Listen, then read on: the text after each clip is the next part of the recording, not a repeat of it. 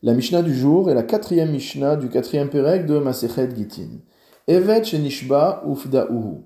Concernant un esclave cananéen, un Evet Kenaani, qui a été capturé, il a été kidnappé, Ufda'uhu. Et après que son premier maître ait considéré qu'il ne récupérerait jamais son esclave, Peda'uhu, il a été délivré, il a été racheté par un autre maître. Donc un premier juif était le propriétaire de cet esclave, l'esclave a été pris en otage, et un autre juif est venu et a racheté, a payé la rançon de cet esclave, après que le premier maître ait fait Yehush et désespéré de récupérer son esclave. Que se passe-t-il? Im eved ishtarbed. Si le deuxième juif qui est venu et qui a payé la rançon de cet esclave l'a payé dans l'intention de l'utiliser lui aussi comme esclave, alors Ishtarbed, alors il sera soumis comme esclave au deuxième maître et il ne revient pas à son premier maître.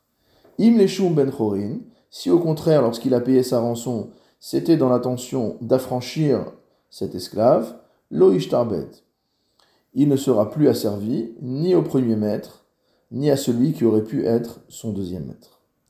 Rabban Shimon ben Gamliel Omer. Rabban Shimon ben Gamliel vient nous enseigner, Benkar ou Benkar, que quelles que soient les intentions de celui qui paye la rançon, Ishtarbed, l'esclave continuera à être asservi et asservi à son premier maître. Pourquoi?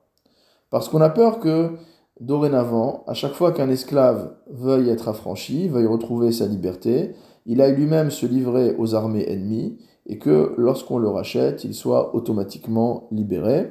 Ce serait une manière bien trop facile de faire les choses. Et donc pour cette raison, Rabban, Shimon ben Gamliel a institué que, quelles que soient les intentions de celui qui paye la rançon, l'esclave restera soumis à son premier maître. rabo apotiki Maintenant, un autre cas, c'est le cas d'un esclave qui a été considéré comme apotiki, c'est-à-dire entre guillemets comme hypothèque, par son maître. Lorsque une personne a une dette, elle peut euh, constituer un bien en apotiki, qui est également traduit euh, en araméen comme apotehekae, c'est-à-dire lorsque tu viendras te prendre ton remboursement, tu ne prendras que d'ici. Donc on a un bien chez l'emprunteur qui va être la source exclusive de remboursement de la dette. Donc si jamais un maître prend son esclave Kenaani et le constitue apotiki, on sait que le Evet Kenaani est comparé du point de vue de la gestion, entre guillemets, à un karka, à un terrain. Donc de la même manière qu'on peut euh, désigner un terrain comme étant euh, l'apotiki, on peut également considérer un esclave Kenaani comme étant l'apotiki. Donc le maître avait une dette et il a dit à son créancier que ce serait cet esclave qui constituerait la source exclusive de remboursement de cette dette. Rero, et après avoir fait cela, le maître a euh, affranchi son esclave. Que se passe-t-il? Shurat hadin en ha'eved chayav klum. Selon la stricte halacha, cet esclave ne doit absolument rien à celui qui était le créancier, puisqu'à partir du moment où l'emprunteur a libéré son esclave, c'est un homme libre et il n'est plus du tout lié à cette histoire de prêt et de créance. Et là, tikuna olam, mais il y a eu maintenant une institution qui a été faite pour le bon fonctionnement de la société.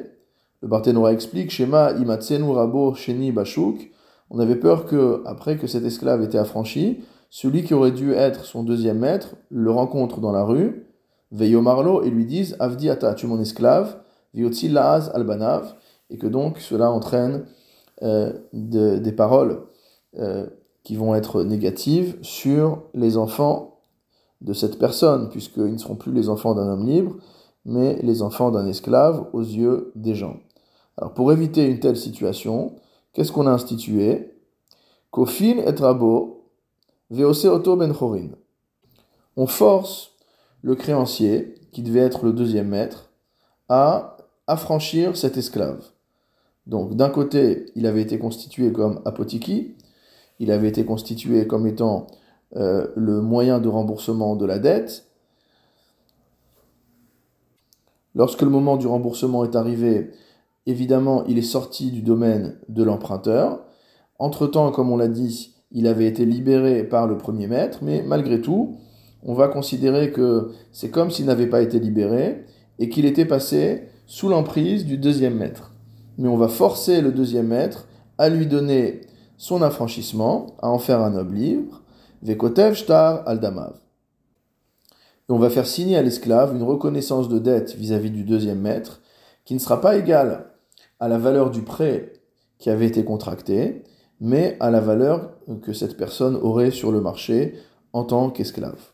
Rabban Shimon ben Gamliel Omer, Enokotev, Ela Meshacher. D'après Rabban Shimon ben Gamliel, il n'y a rien du tout à rédiger, il doit uniquement valider l'affranchissement de l'esclave.